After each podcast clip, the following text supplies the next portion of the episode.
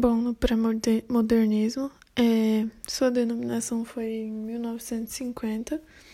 É um período de transição, não é uma escola literária, mas é um período de transição, mas não é porque não é uma escola que não tem literatura.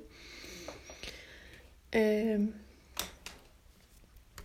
dentro desse pré-modernismo, tem muito sincretismo, que é a mistura de tendências, então os autores podem ser realistas ou classicistas ou romantistas e etc. Algumas características são é, são marcadas por uma dualidade, o conservador versus o moderno. É,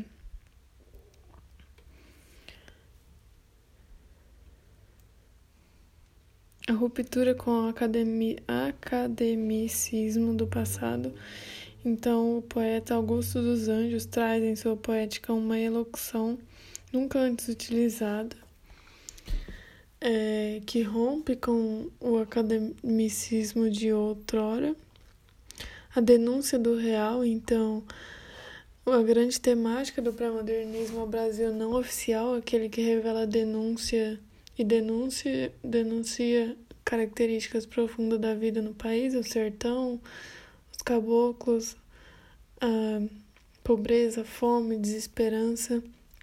O regionalismo, em que os autores traçam um vasto panorama das regiões brasileiras. Euclides da Cunha retrata o norte e nordeste, Monteiro Lobato o interior paulista, Lima Barreto o subúrbio carioca no Rio de Janeiro. E tem uma ligação com a política e a economia, e também tem uma tensão entre opostos, como o pobre e o rico. Augusto dos Anjos é o autor da poesia. Ele fez o livro chama, de poemas chamado Eu. É o único e ele não se encaixa em nenhuma escola literária propriamente dita. Algumas características suas são a predileção pelo soneto, preocupação formal e técnica apurada Poemas com atmosfera de sonho, imagem sugestiva e musicalidade, linguagem corrosiva e escolha de temas da ciência nunca antes abordados, então tem uma linguagem científica.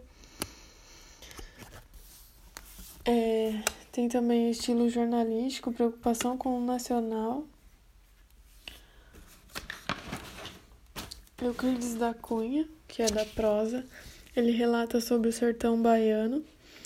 Ele, mais precisamente, em sua obra Os Sertões, que fala sobre a Guerra de Canudos, essa obra ela é dividida no meio em a terra, em que apresenta o cenário, o homem, que é o sertanejo, e o Antônio Conselheiro, que é o líder político e religioso, e a luta, que é a guerra. É,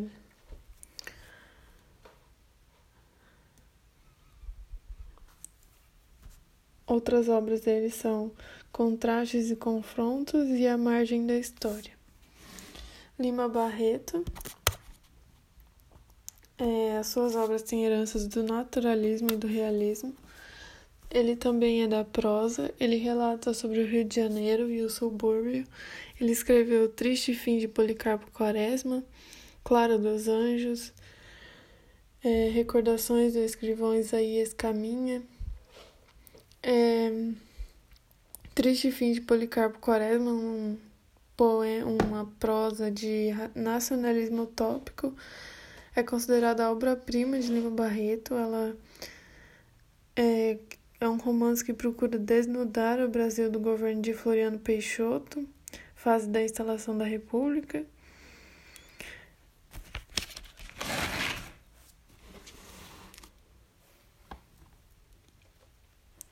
Monteiro Lobato, ele também é da prosa, ele, ele relatava sobre São Paulo e o anterior, interior de São Paulo.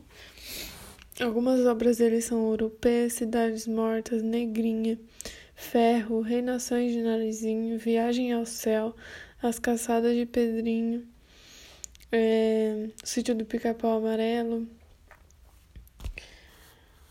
a sua obra Urupês, ela é um livro cheio de contos e dentro desse conto desse livro tem o conto chamado Urupês, que fala da cultura do, cablo, do caboclo e fala que o Jacatatu, que é um caipira, é preguiçoso, sempre sentado, sempre sentado, doente, subnutrido.